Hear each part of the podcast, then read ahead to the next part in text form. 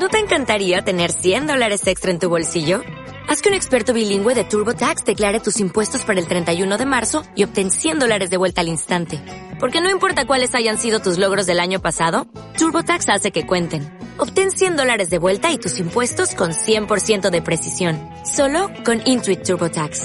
Debes declarar para el 31 de marzo. Crédito solo aplicable al costo de la presentación federal con TurboTax Full Service. Oferta sujeta a cambios o cancelación en cualquier momento. Por la señal de la Santa Cruz de nuestros enemigos, líbranos Señor Dios nuestro. En el nombre del Padre, y del Hijo, y del Espíritu Santo. Señor mío y Dios mío, creo firmemente que estás aquí, que me ves, que me oyes. Te adoro con profunda reverencia. Te pido perdón de mis pecados y gracia para hacer con fruto este rato de oración.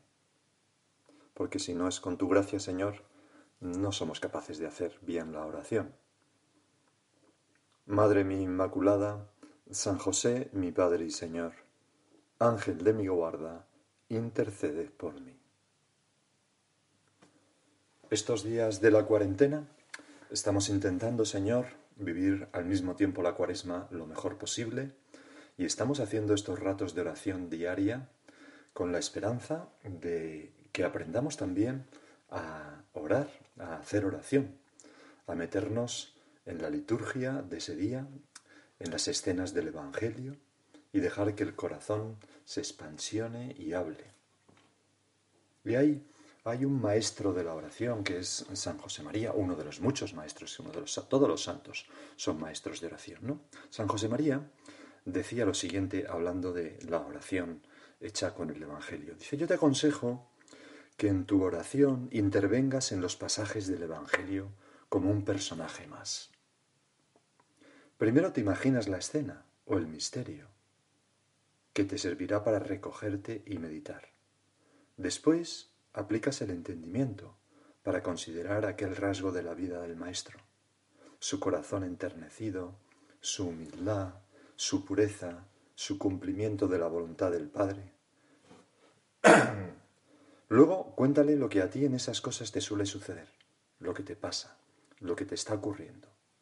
Permanece atento, porque quizá Él querrá indicarte algo, y surgirán esas emociones interiores, ese caer en la cuenta, esas reconvenciones.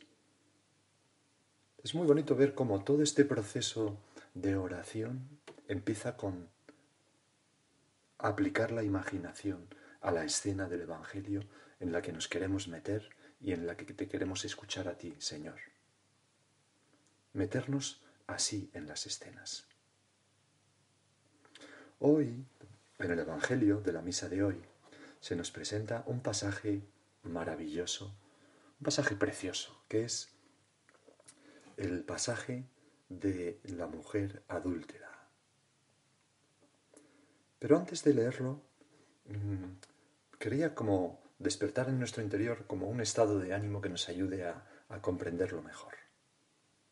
Puede ocurrir que a veces la mirada de Jesús sobre mí o sobre ti, cada uno lo piensa, pues me llene de vergüenza. Incluso puedo sentir, sin razón, que no soy digno del amor del Señor, que mis pecados o mis defectos crean como, como una distancia insalvable, como un muro que, que me impide, Señor, acercarme a ti. Ya digo que no es verdad.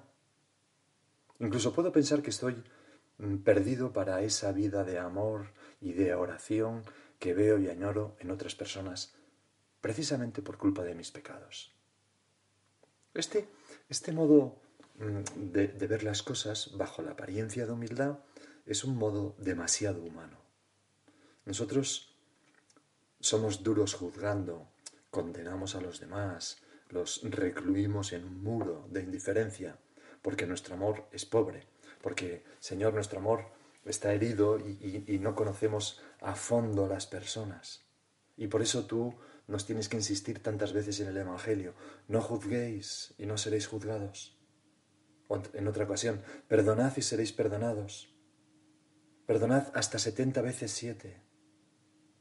Y aquel reproche hipócrita, ¿no ves la viga en tu ojo y ves la paja en el ojo de tu hermano? Nos hace falta, Señor, que que nos, hace falta a todos en la vida de familia, lo hace falta en el matrimonio, con los hijos, con los amigos, en el trabajo. Este, este, este mandato tuyo, no juzguéis, no juzguéis. Me viene ahora a la cabeza, Señor, que ayer mismo, al grabar esta meditación, pues yo juzgué a uno de los personajes del Evangelio, ¿no? Cuando les llamé idiotas. No debería haberlo hecho. Quizás el idiota soy yo, el primero. Pero Dios no es así, no es como nosotros. Tú, Señor, no condenas al pecador, al revés, te compadeces y lo curas. Estás más a gusto incluso con los pecadores. Y hubo una mujer, que es la protagonista del Evangelio de hoy, que se encontró contigo en unas terribles circunstancias. Su historia falta en muchos de los códices antiguos de los Evangelios.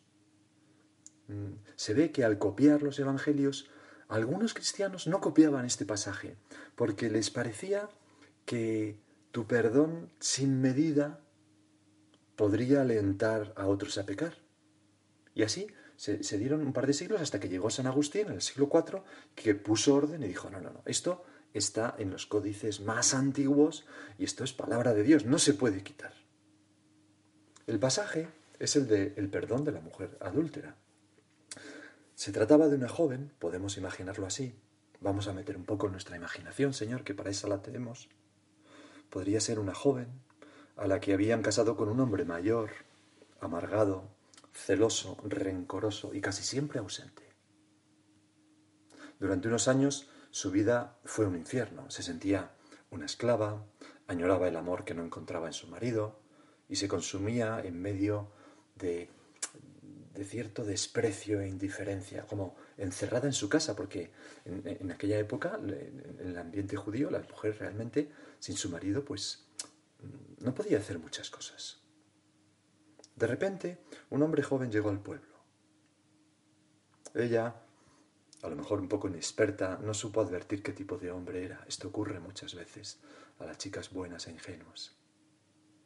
Se instaló en una de las casas del final de la calle aquel hombre y pasaba frente a la casa de esta mujer cada vez que iba a trabajar por la mañana y cada vez que volvía a trabajar por la tarde del campo. Empezaron a saludarse, Luego hablaron un poco, el marido, ya digo, casi siempre estaba ausente por los negocios que le llevaban de un sitio a otro. Ella se fue descuidando, le halagaban los piropos y miradas que este hombre le dirigía, quizás. Y en fin, un día caluroso le invitó a beber un poco de agua. Entró en casa y la cosa mm, acabó mal. Y así empezó esa relación adúltera. A partir de ahí, a la indiferencia de su marido, se unió algo mucho más terrible el remordimiento por su infidelidad.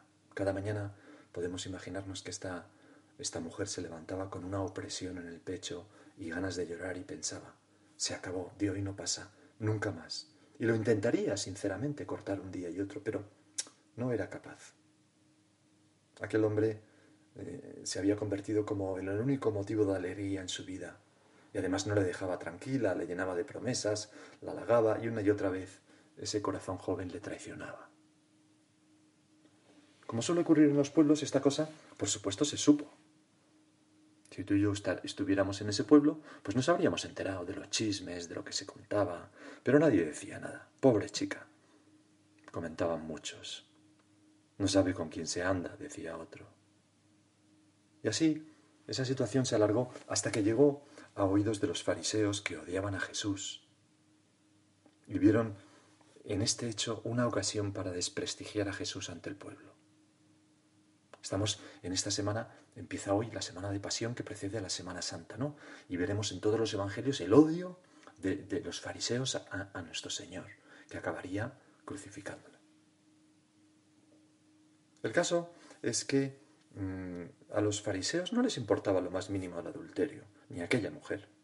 Pero vigilaron y esperaron hasta que un día que Jesús estaba en el pueblo, sorprendieron a, estos dos adúlteros. Al hombre lo dejaron marchar sin más. Incluso puede que fuera el mismo hombre el que les facilitara a cambio de algo, de dejarle en paz a él, la ocasión. Pobre mujer. Pobre mujer. Los escribas y los fariseos, dice el Evangelio, le traen una mujer sorprendida en adulterio y colocándola en medio le dijeron, Maestro, esta mujer ha sido sorprendida en flagrante adulterio. Del hombre no dicen nada. La ley de Moisés nos manda apedrear a las adúlteras. ¿Tú qué dices? Sabemos bien que lo que querían era desprestigiarle delante del pueblo. O bien que negara la ley para condenarle por eso. Pero claro, si nosotros estuviéramos allí y hubiéramos mirado la escena, nos hubiéramos fijado en aquella pobre chica, asustada, manchada de tierra, quizás de salivazos, con sangre por, en sus rodillas, con lágrimas. Hacía lo que podía para taparse la ropa un poco desgarrada. Y los ojos, Dios mío, unos ojos que mendigaban piedad. Y se sintió absolutamente perdida. Había oído hablar de, de apedrearle. Imaginaros qué, qué vuelco le daría el corazón tan terrible. Le flaquearon las rodillas, cayó en tierra y pensaba, Dios mío, perdóname, estoy perdida, qué tonta fui. Sigue diciendo el Evangelio que le preguntaban esto para comprometerlo y poder acusarlo. Pero Jesús, inclinándose, escribía con el dedo en el suelo. Jamás sabremos qué escribía. Como jamás no, en la otra vida sí. Como insistían en preguntarle, se incorporó y les dijo, el que esté sin pecado, que le tire la primera piedra. E inclinándose otra vez, siguió escribiendo. Ellos, al oírlo, se fueron escabullendo uno a uno, empezando por los más viejos. La mujer veía sus pies alejarse, y una esperanza tenue al principio, pero presente, empezó a brotar en su corazón. Pero claro, aún tenía miedo porque ¿qué diría el rabí Jesús? Él no era un pecador, eso estaba claro, se veía la legua. Él sí que podía condenarla con razón. No se atrevería ni a mirarle. Dice el Evangelio que quedó solo Jesús con la mujer en medio, que seguía allí delante. Jesús se incorporó y le preguntó, Mujer, ¿dónde están tus acusadores? ¿Ninguno te ha condenado? Ella contestó, Ninguno, Señor. Es tan bonito, no hay ninguna disculpa, ninguna queja en esta mujer, ni en Jesús. Solo están las lágrimas de arrepentimiento. Y entonces la que esperaba una condena levantó los ojos se encontró con la mirada sonriente y amorosa de Jesús, vio su sonrisa y supo que estaba salvada. Jesús dijo, Tampoco yo te condeno, anda y en adelante no peques más. Y nosotros que estamos contemplando esta escena, Señor, vemos el llanto incrédulo de esta mujer mientras sentía bullir de nuevo dentro de sí una esperanza maravillosa un llanto que poco a poco se convertía en risas nerviosas, en balbuceos de agradecimiento a ti, en promesas de seguimiento y fidelidad. Por eso algunos primeros cristianos decían que esta mujer era la Magdalena, pero no está claro.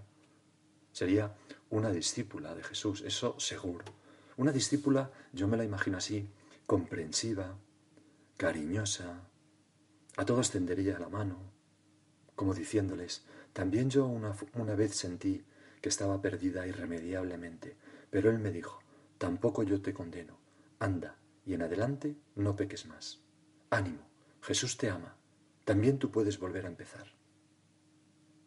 Sería una discípula muy querida por todos los cristianos, porque les transmitía algo tan fundamental en Dios como su misericordia, algo les, transmitía cómo era el corazón de Jesucristo, que es misericordioso.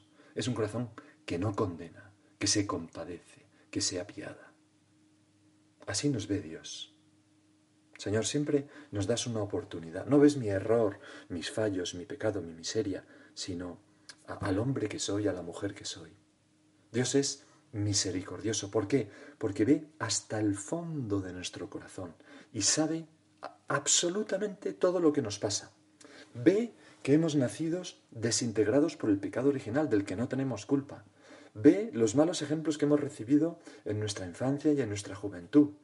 ve las malas elecciones que hemos hecho, quizás equivocadamente, y comprende y sabe que todo lo que hacemos ahora es consecuencia de tantas cosas que han ido haciéndonos daño en nuestro pasado. Y como nos conoce a fondo, nos comprende y le duele porque nos quiere. Y llora, como lloró por Lázaro, lo veíamos ayer. Por eso, Él nunca, nunca condena. Nosotros sí, nosotros somos así, Señor. Condenamos e incluso tiramos piedras con las críticas. Es que esta no sé qué, no sé cuánto, ras, una piedra. Es que este no sé qué, ras. Es que no sabes hacer nada, otra piedra, otra piedra. Somos apedreadores natos de la gente. Pero Jesús no. Y eso es motivo de esperanza. Jesús no niega el pecado, pero salva a la persona. Le dice, tampoco yo te condeno, anda y en adelante no peques más. Por eso, cuánto bien, Señor, nos hace a nosotros pedir perdón, pedirte perdón, cada día por la noche. Qué liberación, ¿no? Señor, mira, hoy esto no lo hice muy bien, perdóname. Te pido perdón. Mañana voy a intentar hacerlo un poco mejor con tu gracia. A Dios le encanta perdonarnos, nada le gusta más. Solamente necesita nuestro arrepentimiento, Solamente necesita que, levantemos el corazón con un acto de contrición. Señor, perdón, no solamente de noche, sino a lo largo del día, cuando hacemos algo. Y no quedarnos dándole vueltas, allá he fallado, otra vez he hecho esto mal, tal. ¿Qué más da? No pasa nada, si somos todo. Todos somos muy parecidos. El amor divino es esa presión atmosférica que nos rodea y que está esperando como un resquicio para entrar y conquistarnos a nosotros, entrar en nuestro corazón. Y ese resquicio, ese corazón quebrantado y humillado, se consigue pues diciéndole, haciendo un acto de contracción, Señor, perdón. Y lo otro que me dice este Evangelio es que también yo, Señor, he de ser así. Una persona que no condena. No lo soy, perdóname, pero, pero quiero serlo. Ayúdame a que no salgan de mi boca palabras condenatorias para los que tengo a mi alrededor. Y si he de corregir algo, si he de hacer ver algo que ha ido mal, que sea con la mínima dosis de reproche posible. Por ejemplo, ¿para qué voy a decirle a, una persona que vive, a tu marido, a tu mujer, a tu hijo, eh, eres un completo inútil, no sirves para nada? ¿Para qué le voy a decir eso? Que le va a llenar de tristeza. ¿No sería mucho mejor decirle, oye, mira, te puedo decir una cosita que quizás podrías hacer mejor? Mira, cuando pongas el frigaplatos, acuérdate de poner el detergente, porque si no, no sirve para nada. Ya está. La mínima dosis de corrección posible. Ceñirnos a nunca hacer juicios generales, nunca condenar, nunca dudar de la valía de una persona. Señor, ayúdanos a, a tener un corazón como el tuyo. Vamos a pedírselo también a nuestra Madre la Virgen que nos ayude. Seguramente Jesús, este rasgo, es un rasgo divino de la misericordia de Dios, pero también es un rasgo humano que Jesús heredó de su madre. Jamás Jesús vería a la Virgen condenar a alguien. Jamás Jesús vería a la Virgen criticar a alguien, echar un rapapolvo de mala manera. Todo lo contrario. Vamos a pedirle a nuestra Madre que nos dé un corazón así, también. Y ya lo dejamos aquí, para que cada una, cada uno siga por su cuenta.